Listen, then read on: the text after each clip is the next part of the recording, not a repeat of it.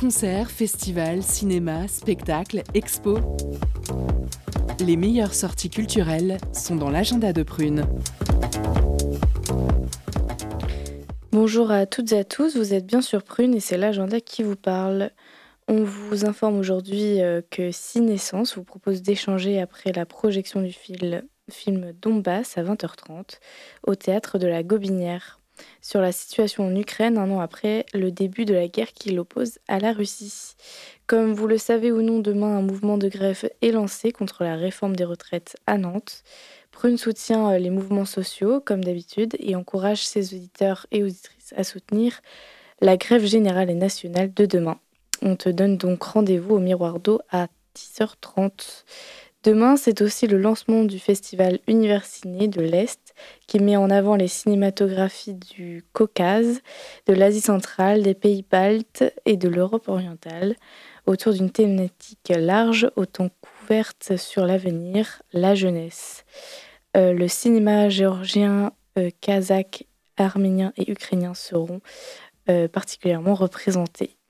Pour terminer l'agenda de ce soir, c'est le commencement d'Astropolis l'hiver, qui rassemble des ces oiseaux de nuit, hédonistes et curieux du 8 au 12 février autour des 40 artistes entre scènes internationales, hexagonales et locales. 10 événements en 5 jours. Et je vous laisse pour ce soir avec votre émission quotidienne Curiosité. C'était l'agenda. Bonne écoute sur Prune.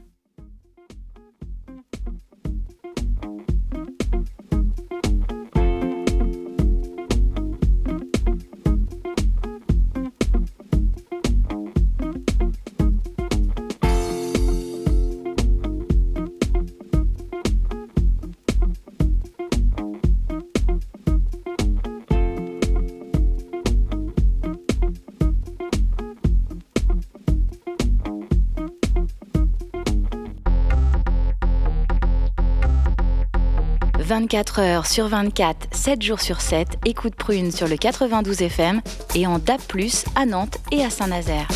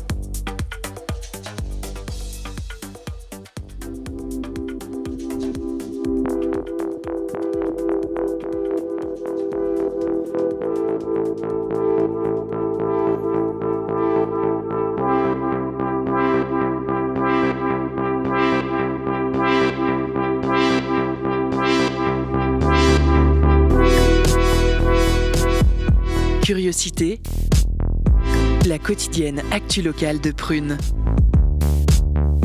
Du lundi au vendredi, de 18h à 19h.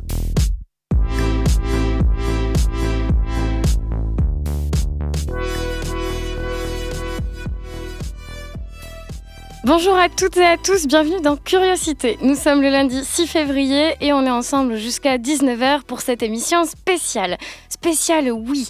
Et avant de commencer, je voulais tous et toutes chaleureusement vous remercier d'être venus aussi nombreux ce soir dans les studios de Prune pour cet événement. Merci à vous aussi de nous écouter spécialement. Merci vraiment d'être réunis tous pour mon anniversaire. Vraiment, ça me fait chaud au cœur. Alors, tout d'abord, je voudrais évidemment remercier mes parents pour leur formidable travail il y a 20 26 ans de ça, ah. puisque sans eux, bah, euh, euh, je ne bah, je serais pas là. Donc euh, juste pour ça, vraiment merci à eux. ils nous écoutent ce soir, j'en suis sûre. Bisous Françoise et Jean-Michel. merci aussi à mon entourage qui m'a toujours soutenue chaque année, présent pour fêter le jour où je suis née. Et puis aussi toutes ces autres personnes. je ne saurais vraiment faire la liste ce soir, mais allez, je me lance. Charline, Charline. Et oui, Kelly, qu'est-ce qu'il y, y, a un problème à la technique? Non, on n'est pas là pour ça en fait. C'est une curiosité ce soir. C'est normal. Il y a des invités qui sont venus parler de leur projet. Euh, bah, c'est leur anniversaire Non. Bah alors, qu'est-ce que. Bon, ok, non, non, ben, euh, pas de souci, on va peut-être pouvoir fêter d'autres choses, outre euh, ce jour spécial. bon, alors si vous insistez, on pourra peut-être euh, fêter les tout premiers mois d'existence de Néolithe, une toute nouvelle revue littéraire qui a vu le jour à Nantes il y a peu. Et donc, on rencontrera un des fondateurs de cette revue underground littéraire qui s'intéresse à tous les styles avec Pierre Garenne.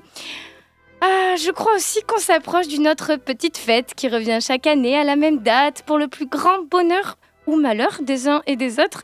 Vous en avez déjà marre d'en entendre parler, mais oui, c'est bientôt la Saint-Valentin.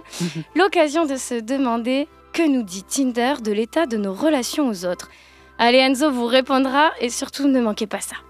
De son côté, Camilla aura peut-être le cœur un peu moins à la fête lorsqu'elle nous donnera son analyse de la communication politique face à la réforme des retraites.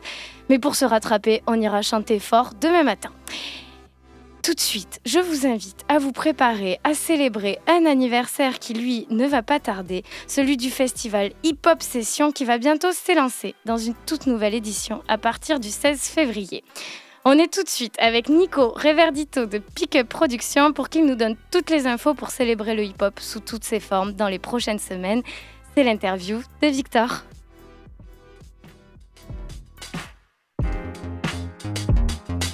Curiosité.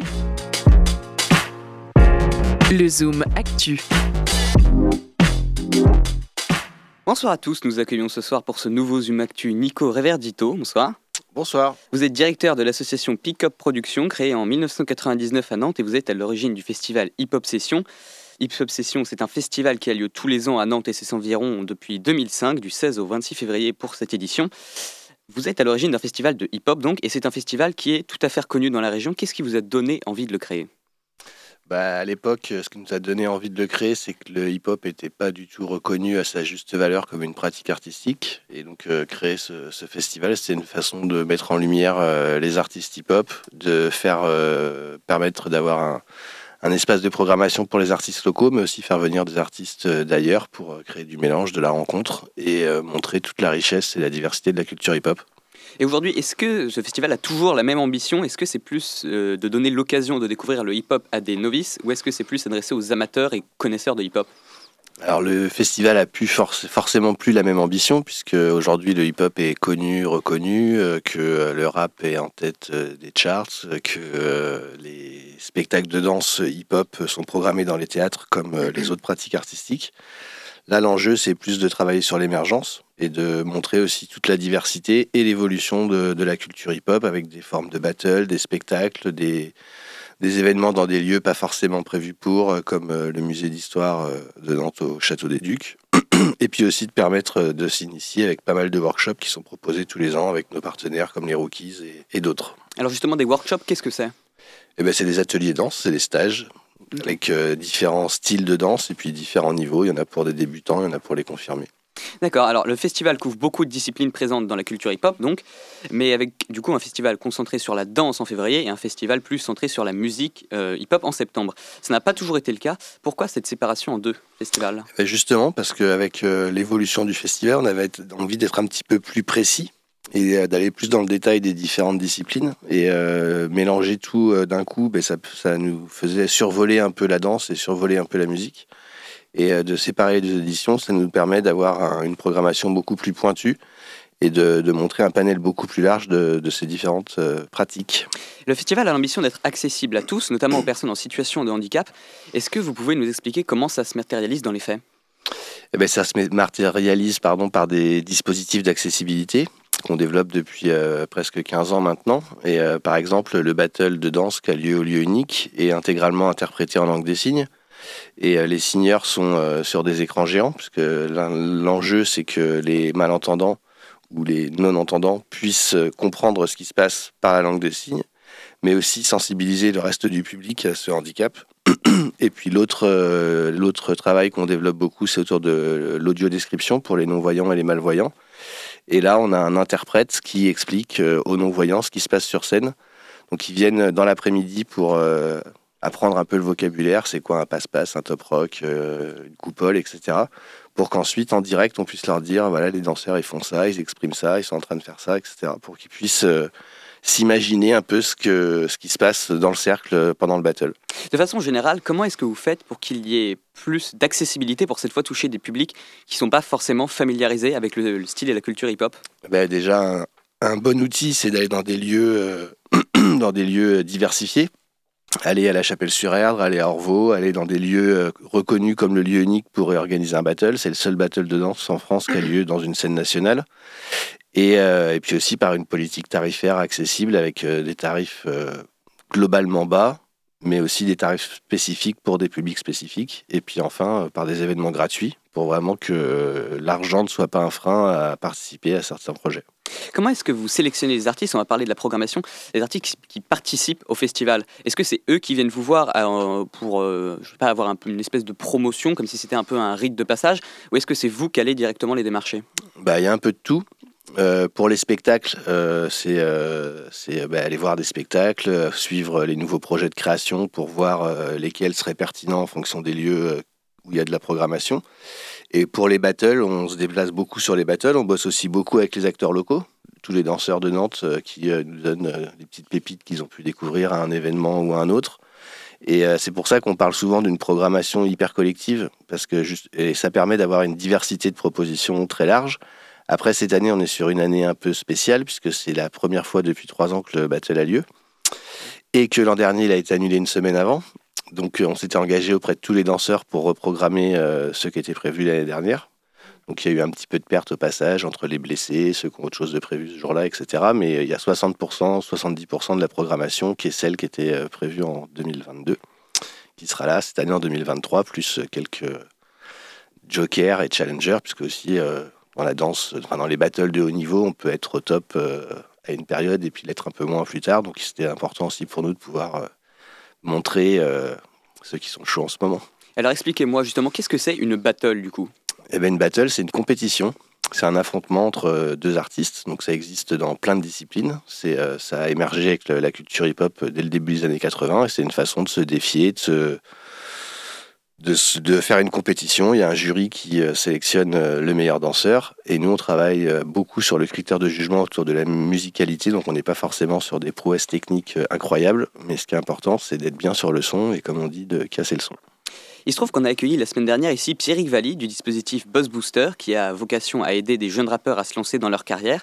Pour cet exemple particulier, ça concerne évidemment plus le rap, mais je voulais savoir si vous permettiez à des jeunes artistes de participer au, au festival pour leur donner un coup de pouce. Tout à fait. On a au battle des, danseurs qui sont sur leur premier gros événement international qu'on invite. Justement, c'est ça, c'est le, rôle de, chercher les pépites, chercher les, champions de demain. Et euh, aussi des stars plus affirmées, parce que c'est important aussi qu'ils se croisent et qu'ils se, se défient, justement.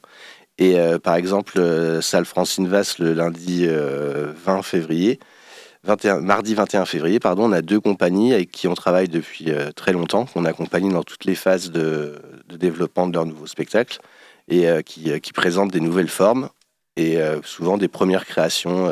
des premières créations. Est-ce qu'on a une nouveauté particulière cette année dans, dans le festival? Non, cette année, il n'y a pas de nouveauté particulière, parce que, encore une fois, c'est la première édition normale depuis trois ans. Et donc, pour nous, on a besoin de, de reprendre le rythme, de replacer tous les artistes qui n'ont pas pu s'exprimer les années précédentes. Donc on est plutôt sur euh, une phase de transition pour avoir euh, des nouveautés l'année prochaine. Alors, qu'est-ce que vous conseilleriez d'aller voir dans ce festival en priorité, le The Must, euh, the must See, pour une personne curieuse mais qui ne s'y connaît pas du tout, comme par exemple moi? Eh ben, je vais faire, je vais, je dirais que c'est le battle parce que c'est festif, c'est énorme, les danseurs sont magnifiques, mais bon, c'est complet, donc ça serait un peu dur de, de, conseiller ça. Mais euh, je pense que le, spectacle euh, qui y aura au CCN le vendredi 25 est un spectacle, euh, une création chorégraphique qui est très accessible, qui peut permettre de découvrir le popping. Et puis la soirée au château, au château des Ducs de Bretagne aussi, où on investit des salles avec des danseurs d'univers très différents, permet de voir aussi comment les danseurs s'approprient des espaces non dédiés à, à, la création, au spectacle, etc. Puis enfin, si tu connais vraiment rien, mais va faire des workshops et euh, va, polir le parquet. Quoi. Ça marche. Est-ce que vous menez d'autres projets en ce moment avec Pickup Production Bien sûr, on est en train de finaliser le démontage du site de transfert qu'on va, on va rendre les clés à la fin du mois de mars, donc il reste plus grand chose sur le site. C'est pas un projet forcément public, mais qui nous occupe quand même beaucoup. Et puis on a créé un, les ateliers de Chanzy, qui est un espace où on accueille une quarantaine d'artistes dans des, pour des ateliers de pratique artistique et où on travaille à la préfiguration d'un lieu de création art et handicap. Donc comment euh, des artistes et des personnes handicapées peuvent euh, travailler ensemble sur des projets de création artistique. Et, puis on commence à préparer Hip Hop Session Musique qui aura lieu en septembre. Donc euh, on est en train de caler les dates, les progs, etc. pour, euh, pour pouvoir lancer la com bientôt. Pour finir, est-ce que vous auriez un mot à passer aux auditeurs pour les encourager à venir au festival et pour encourager les gens à adhérer à l'association? Eh ben, pour les encourager à venir au festival, c'est qu'ils vont en prendre plein les yeux dans une ambiance hip-hop, peace, unity, love and having fun. Et puis à venir atterrir à l'association, bah, c'est qu'on est hyper sympa et qu'on se marre bien. Merci beaucoup Nico Reverdito d'avoir été avec nous ce soir pour nous parler du collectif Pick Up Production et du festival Hip Hop Session Danse qui aura lieu du 16 au 26 février. Merci à vous. Allez, on prend le large direction Naples et puis on écoute euh, Marquilla du groupe Nugea. C'est tout de suite.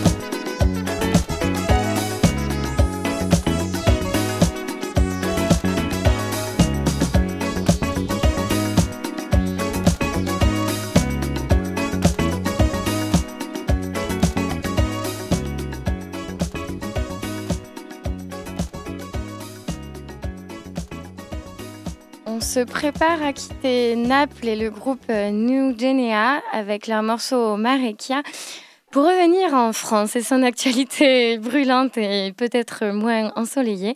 C'est la chronique de Camilla. Curiosité. Les chroniques de la rédaction. Et oui, aujourd'hui, on va parler communication politique et de la punchline politique du mois, prononcée lundi dernier par le ministre chargé des relations avec le Parlement sur le plateau de Public Sénat, où il est intervenu pour convaincre les Français de l'utilité de la réforme des retraites, en particulier pour les femmes. Et le moins qu'on puisse dire, c'est que son intervention va rester dans les mémoires grâce à son charisme et à son argumentation sans faille. Évidemment, si vous reportez l'âge légal, elles sont évidemment un peu pénalisées par euh, ce report de l'âge légal. On n'en disconvient absolument pas. Donc les, les femmes sont pénalisées par... Euh, non, mais elles sont un peu, un peu plus impactées du fait que... Écoutez-moi. voilà. On ne connaissait pas forcément le nom de Franck Riester, c'est désormais chose faite, puisqu'il a démonté en quelques secondes l'argumentation du gouvernement qui martèle depuis des semaines que les femmes seront les grandes gagnantes de la réforme des retraites. Or, ce que Franck Riester explique, c'est qu'ils ont juste oublié de préciser qu'en contrepartie, les femmes, qui aujourd'hui partent déjà à la retraite plus tard que les hommes, devront travailler plus longtemps qu'eux. 7 mois de plus en moyenne contre 5 mois pour les hommes.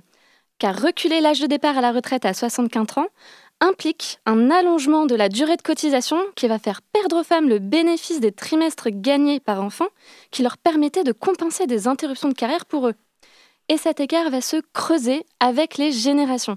Pour les femmes nées en 1980, c'est carrément le double, 8 mois de plus contre 4 pour les hommes. Évidemment, l'objectif en communication politique, c'est de faire du buzz, mais surtout pas du bad buzz.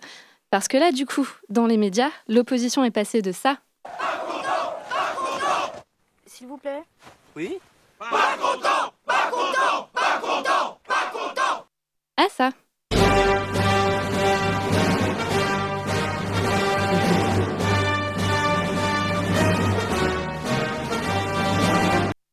Ils s'en sont donnés à cœur joie pour reprendre les propos du ministre tellement c'était le jackpot. Bah oui, rappelons que la règle de base en communication, c'est de toujours présenter les choses à son avantage. Donc là, un ministre qui admet que la réforme des retraites est pénalisante envers les femmes, alors que le storytelling du gouvernement, c'est de dire qu'elle les protège, autant dire que l'équipe d'Elisabeth Borne s'est ruée chez Decathlon pour acheter des rames à tout le monde.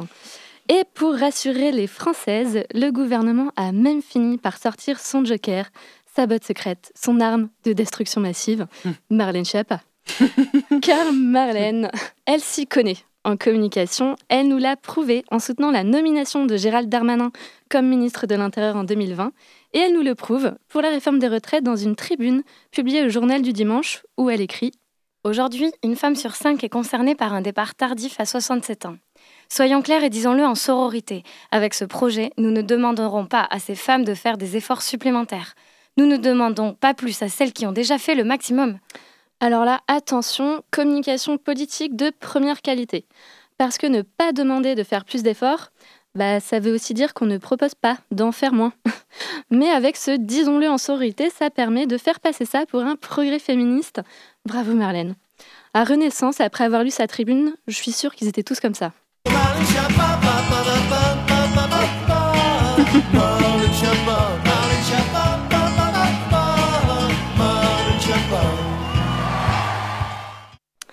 Aujourd'hui, les femmes touchent en moyenne une pension de retraite inférieure de 40% à celle des hommes.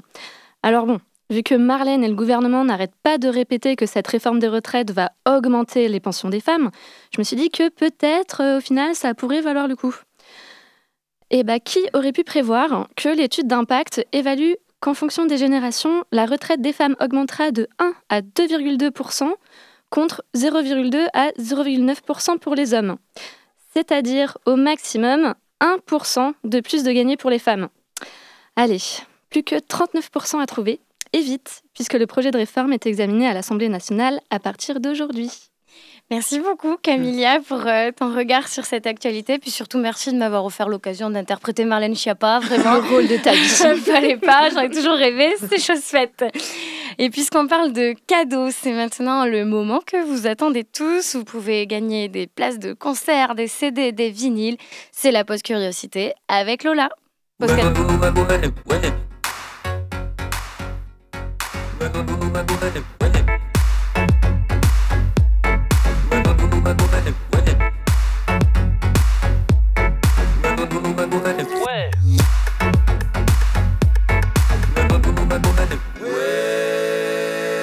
pause cadeau.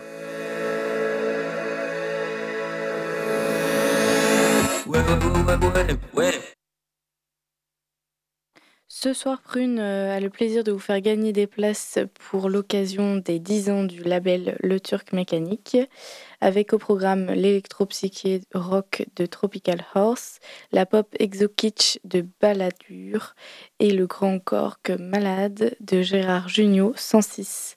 Alors si tu veux tenter cette expérience musicale, envoie-nous un message sur Instagram de Prune et on se laisse avec la suite de l'émission et le morceau La Notée de Tropical Horse. C'est tout de suite sur Prune.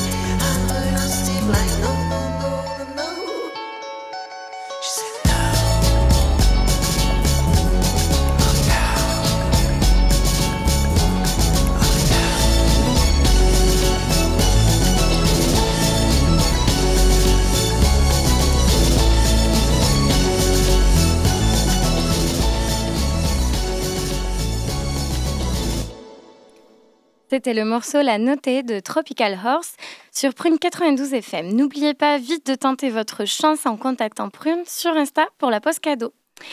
Et puisque Curiosité met en lumière l'actu culturelle locale, on est évidemment ravis de recevoir une toute dernière actu. C'est tout de suite Pierre Garenne au micro de Taïsia pour la revue littéraire Néolithe. Curiosité. Portrait de vie.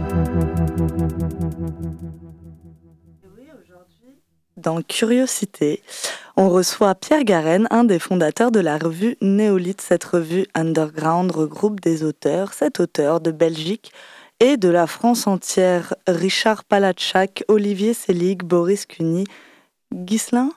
Oui, Gislain. Ghislain Gilberti. Gilberti, ouais. La Fausse Patte, qui illustre la revue, et Gaël Coudou. Codou. Ainsi que toi, Pierre Garenne, qui est auteur de Nantes. C'est ça. Vient de Nantes. C'est ça. Donc, euh, néolithe. Bonsoir, oui, pardon. bonsoir, on discute avant, on oublie Ouais, bonsoir à l'antenne. Euh, néolithe se décrit euh, comme un laboratoire euh, d'expérimentation textuelle. Est-ce que tu pourrais nous expliquer un peu, nous éclairer, qu'est-ce qu'une expérimentation textuelle? En fait, euh, pour faire simple, euh, Néolithe, euh, c'est la réunion de plusieurs acteurs assez importants dans, la sphère littéraire. C'est-à-dire que Néolithe, c'est une revue. Mais avant d'être une revue, c'était une page Facebook où des écrivains publiaient de manière régulière des extraits de nouvelles. Et il y avait une interaction entre les différents écrivains. Mais dans cette page Facebook, il y a aussi euh, une correctrice, Séverine Clément, de Motamo. Euh, il y a un éditeur, Fabrice Garcia Carpintero. Et euh, il y a aussi, si vous voulez, des, ce qu'on appelle des lecteurs. alors, j'aime pas trop ce mot-là, mais des bêta-lecteurs. En fait, c'est des personnes qui sont assez, assez, qui fréquentent beaucoup les, les salons littéraires et qui lisent énormément. Et en fait, ils nous faisaient un retour en nous commentant. Alors, soit ils aimaient, soit ils aimaient pas. Euh, bah, la plupart du temps, c'est bien quand c'est aimé. Quoi. Et si vous voulez, ça nous a permis de, de progresser. Suite à, à quoi Richard, euh, qui est l'instigateur de cette revue, Richard Palachak, qui est un écrivain euh, professionnel, au- il, est publié chez les éditions Blackout, il nous a proposé à Boris et à moi ce projet de la revue.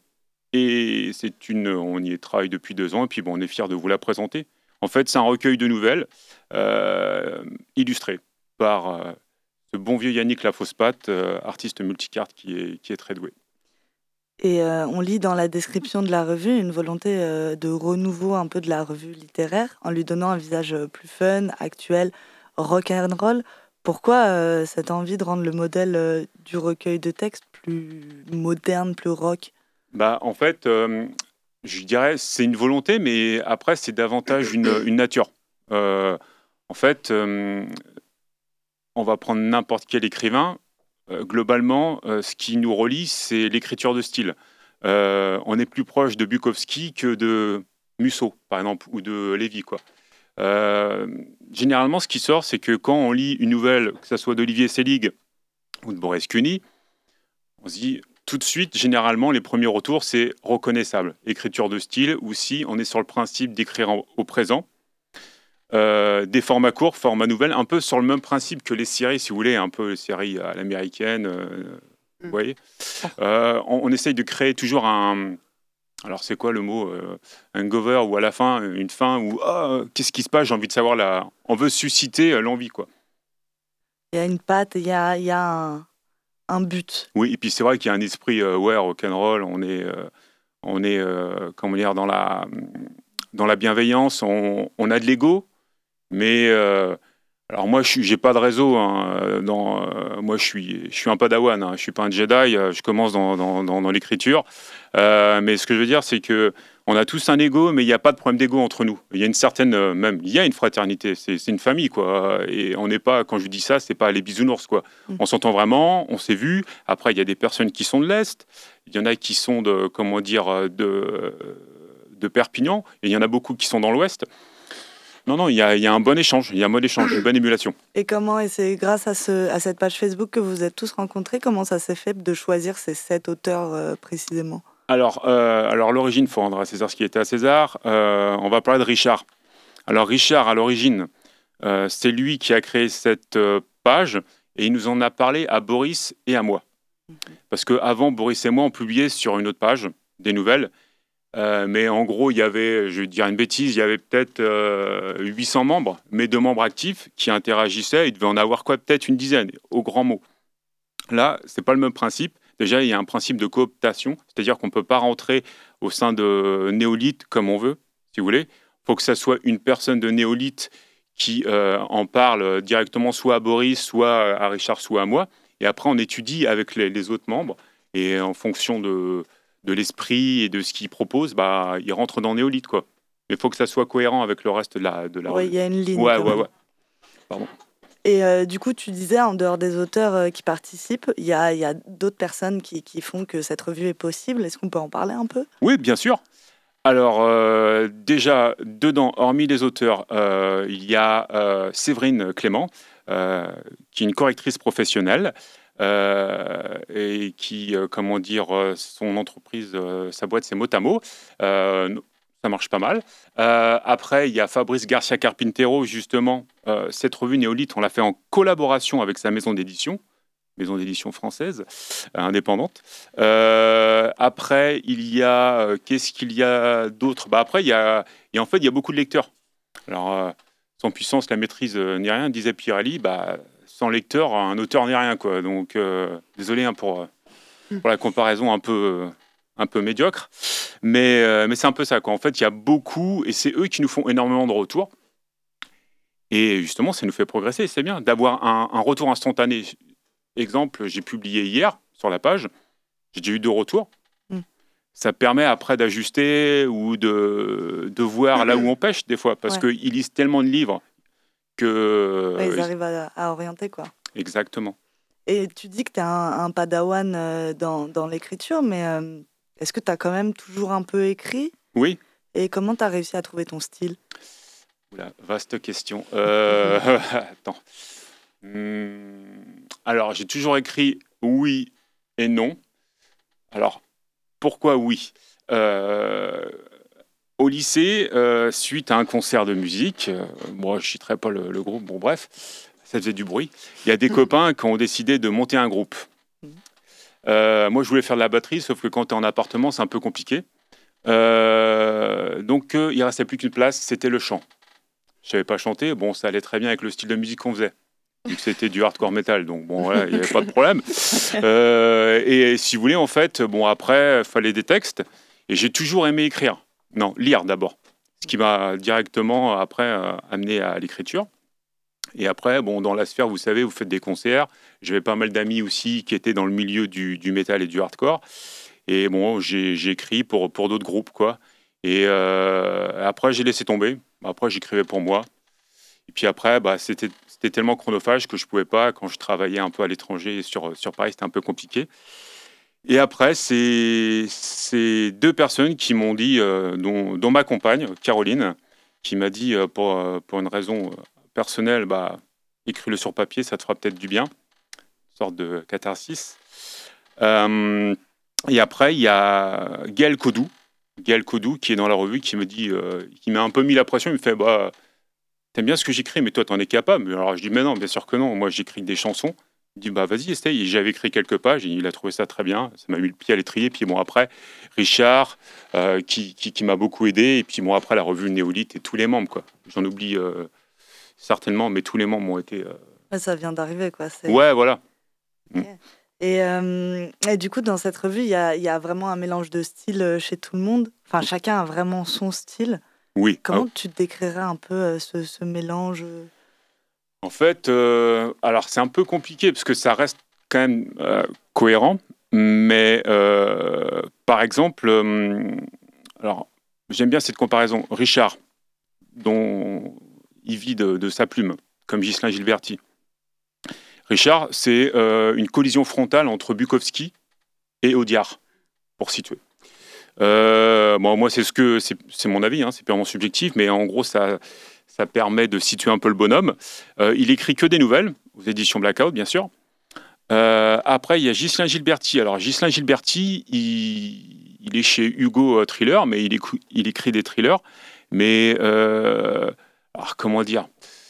Ah, c'est sans concession quoi. son premier roman, il avait été refusé partout, partout, partout. Il avait été censuré. Dynamique du chaos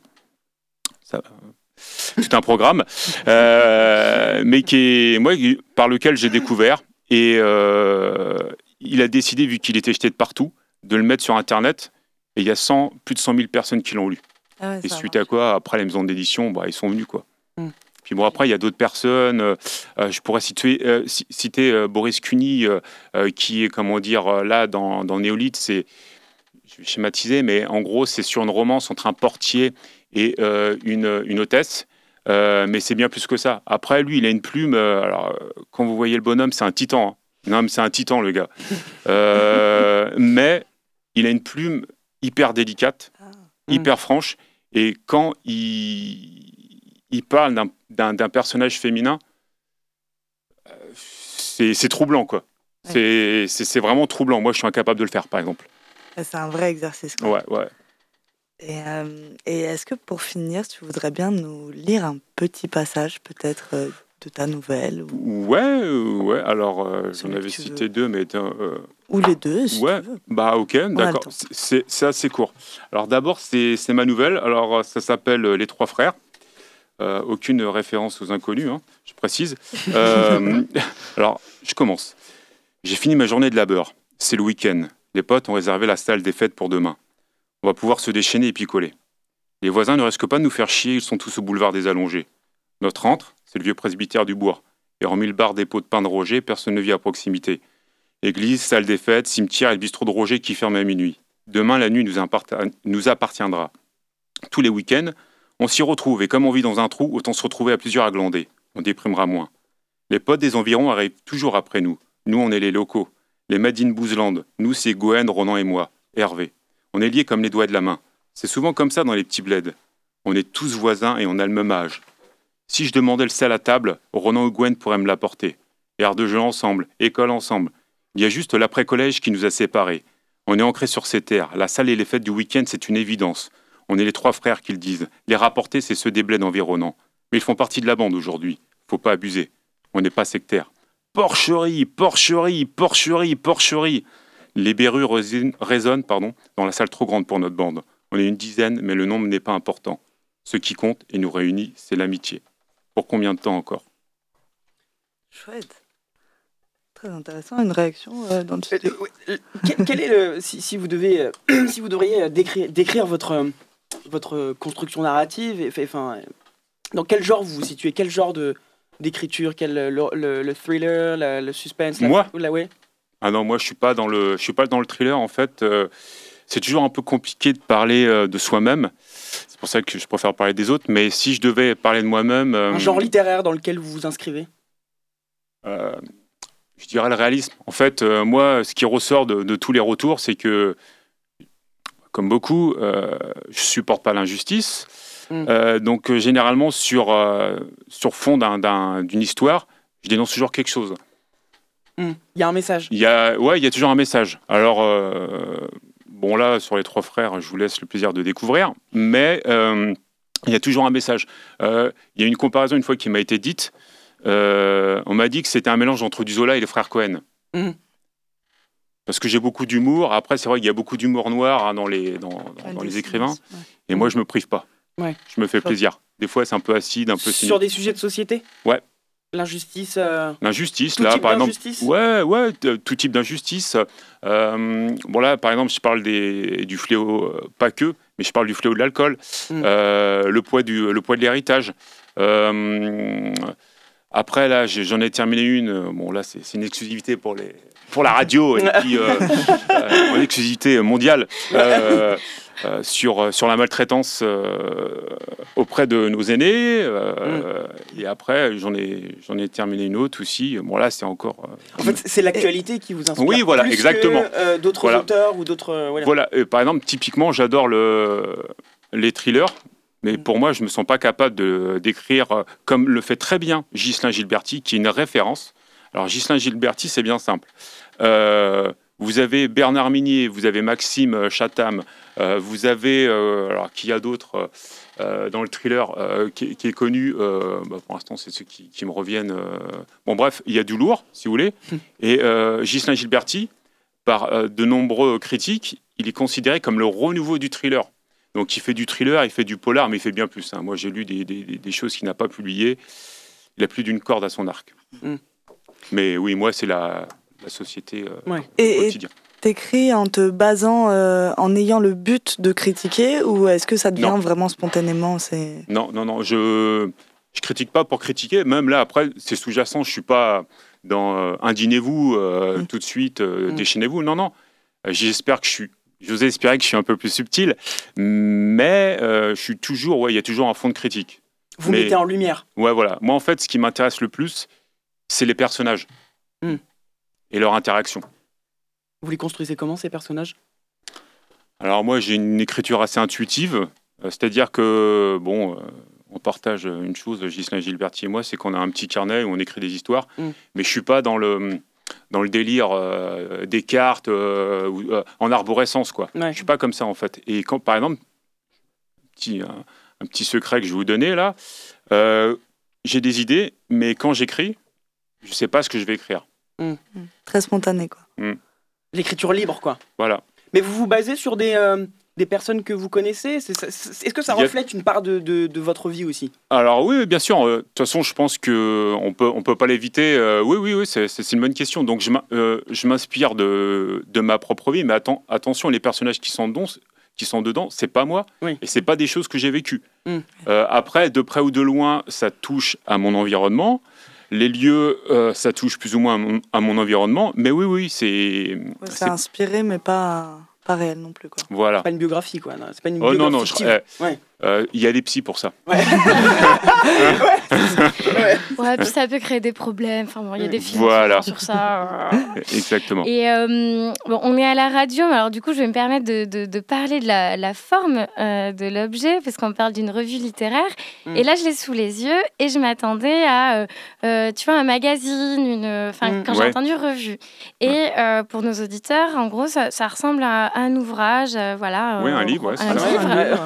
vous, vous, étiez attaché à, à, la forme du, du, du, livre, en fait euh, Pour être honnête euh, avec toi, hein, je peux tutoyer, ouais. ouais. Euh, en fait, moi, je m'y attendais pas. Ça, on était parti sur une revue. Alors, qui dit revue, je suis d'accord avec toi. Tu t'attends à quelque chose de, de pas aussi qualitatif. Mm. Et là, les éditions Blackout et Yannick, ils ont fait un travail de bah, d'orfèvre. Hein. Franchement, la couverture de Yannick, elle est superbe. Les dessins qu'il y a dedans sont superbes. Euh, et après, ouais, la, la, comment dire, le, le produit final, c'est superbe. Quoi. C'est une revue, mais c'est davantage un, livre avec un recueil de nouvelles illustrées à l'intérieur. Quoi. Oui, complètement. Moi, ça me rend curieuse tu vois, de, de, le feuilleter, de me dire bah, c'est un, peu, euh, c'est un peu hybride. Et à côté pratico-pratique, on le retrouve où? Alors, euh, dans toutes les bonnes crèmeries, non, je plaisante. Euh, alors, sur Nantes et la région, on le retrouve euh, à la librairie Durance. Mm. Ils ont un exemplaire ou deux. Après, c'est commandable chez eux. à la Fnac, il est, vous pouvez le commander. Vous pouvez le commander aussi, surtout. Ah. Sur le lien, comment dire, de la maison d'édition Blackout. Parce que bon, c'est bien de directement commander chez eux. Sinon, vous pouvez faire chez les chez les mastodontes, euh, Amazon, il est disponible, Fnac, Cultura, hmm. euh, donc il n'y a pas de problème. Chouette. Donc on, le retrouve partout. Quoi. Ouais, ouais, c'est ça, ouais. Et euh, en Belgique aussi, parce qu'il y a des écrivains qui sont belges, et en hmm. Suisse. Oh, pas mal. Ouais, Un peu à l'international aussi. Exactement. Ah, super.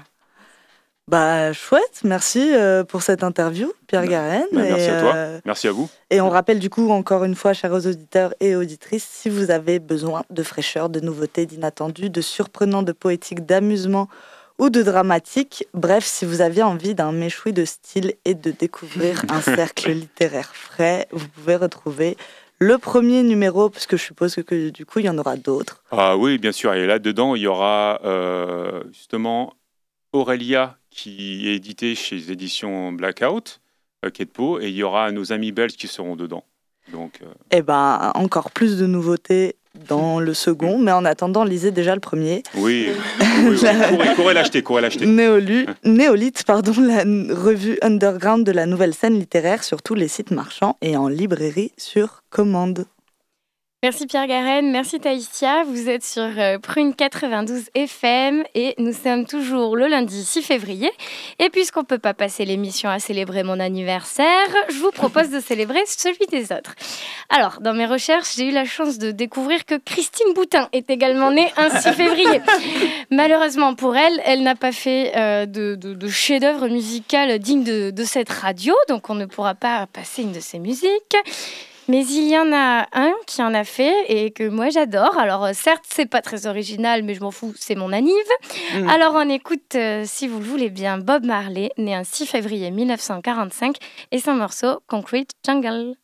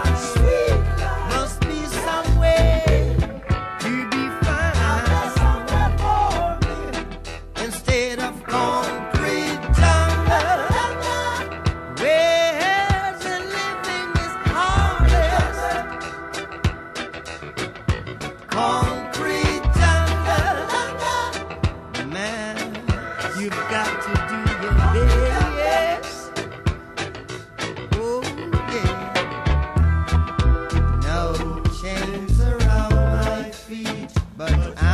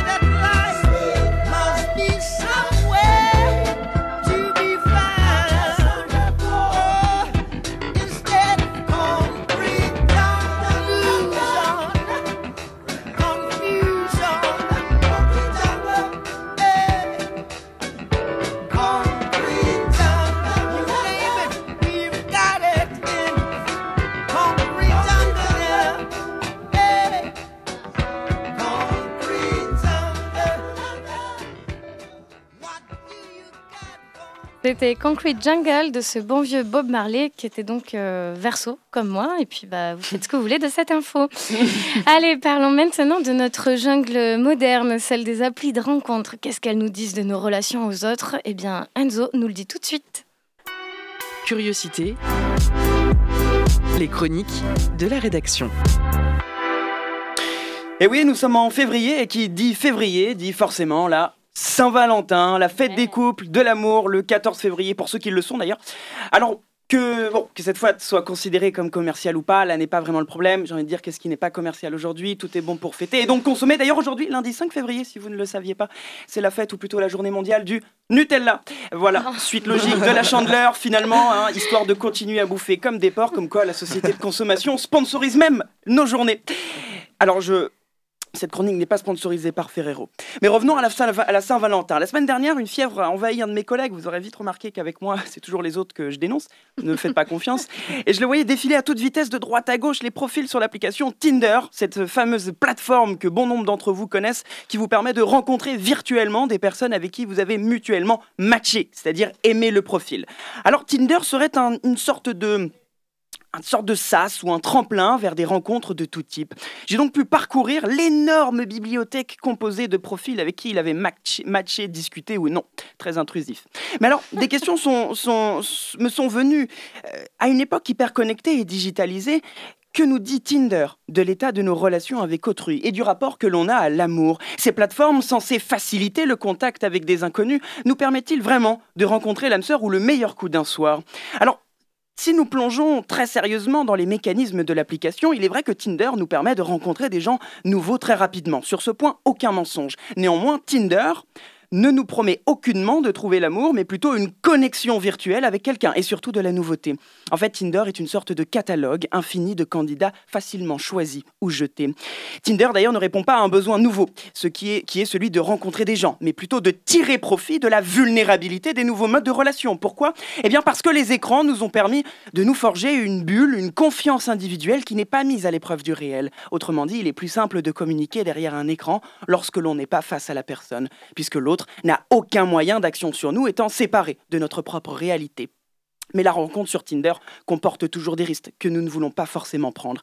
Il arrive de parler avec quelqu'un avec qui nous pensons avoir des points communs. Nous entrons dans une idéalisation de l'autre par son image, de ce qu'il ou elle pourrait être. Mais sans la composante physique de la rencontre, impossible de savoir si on a vraiment des infinités. Puis un jour, si tout va bien, la rencontre a lieu. Et là, aucune alchimie. Le mirage de l'idéalisation s'évanouit. Une étude sociologique montre que la plupart, voire 80 à 85% des rencontres de Tinder sur la réalité seraient des échecs, se solderaient par des échecs. Finalement, en fait, pour maintenir en vie une relation virtuelle, eh bien, il faut éviter la rencontre, ce qui est contradictoire. Mais d'ailleurs, si on réfléchit bien à Tinder en lui-même, si Tinder permettait de nouer des relations durables, ce serait une aberration commerciale. Rappelons que Tinder est une entreprise. L'application profite non pas de la réussite des relations, mais de leur échec. Parce que, eh c'est l'échec qui assure votre retour sur l'application et donc du profit. Une entreprise cherche avant tout à fidéliser ses clients. Nouer donc une relation durable via l'application serait plutôt de l'ordre du hasard ou voire de l'accident. Finalement, la tendance est à la croissance sans limite des rencontres sur Tinder. L'application produit un mirage de connexion qui nous rend, qui nous rend invulnérables, un refuge où personne ne peut nous boycotter ou nous tromper, comme le dit le sociologue polonais Zygmunt Bauman dans son œuvre euh, dans son, dans son livre Liquid Love, il dit Il y a toujours plus de connexions possibles, donc peu importe combien, combien d'entre elles se sont révélées fragiles ou instables. D'ailleurs, de par la nature même de l'application, il paraît impossible de se consacrer à une seule personne, précisément.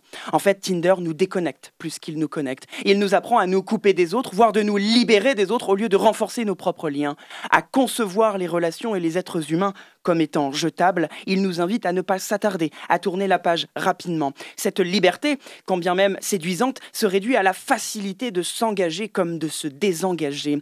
Tout cela, en fait, reflète l'immense métamorphose anthropologique des dernières décennies. La déchristianisation de nos sociétés occidentales a bouleversé les conceptions des relations avec autrui et de notre rapport à l'amour. La libération de la sexualité et la critique plus virulente envers l'institution du mariage, vue comme une entreprise bourgeoise, pour reprendre les, les mots des manifestants de mai 1968, dans le cas de la France, a entamé la progression vers des relations plus éphémères et non soumises aux chaînes de l'engagement social que représente le mariage. Et d'ailleurs, l'explosion du nombre de divorces et la réduction du du nombre de mariages en France atteste cette, ce changement anthropologique, ces changements de pensée.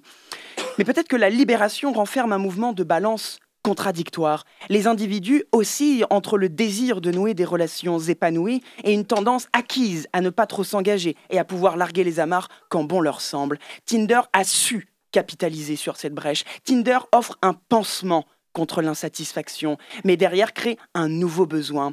Et en fait, derrière la promesse d'une libération se dissimule peut-être de nouvelles chaînes, celle de vouloir toujours plus communiquer sans vraiment rencontrer, et quand nous rencontrons, nous ne voulons pas vraiment nous engager et donc changer de partenaire à nouveau. Mais finalement, ce serait une suite logique des relations naturelles que Tinder aurait exacerbées, que notre société hyper connectée aurait continué, exacerbé. Mais comme nous disait déjà dans les années 70 l'auteur chilien Alejandro Zambra, tout le monde efface tout le monde. La vie consiste à connaître des gens que d'abord on aime, puis qu'on efface. Merci Enzo, ça me donne envie de lancer le morceau Where is Love, euh, Baby Don't Hurt Me, come on, que vous aurez reconnu. Mais je ne peux plus, j'ai pas le temps. Cette chronique est à retrouver un podcast sur le prune.net évidemment. Et je remercie toute l'équipe et tous nos invités d'avoir participé à ma petite fête d'anniversaire de ce soir. Hein. Merci encore de vous être euh, déplacés. Euh, donc euh, Victor, Enzo, Camilia, Lola, Taïsia, Kelly, qu'on pense fort à Lisa. Merci pour toute votre belle énergie. Vous pouvez donc nous retrouver en podcast sur prune.net. On vous donne rendez-vous la semaine prochaine. Et tout de suite, c'est Money Time, l'émission sportive de Prune.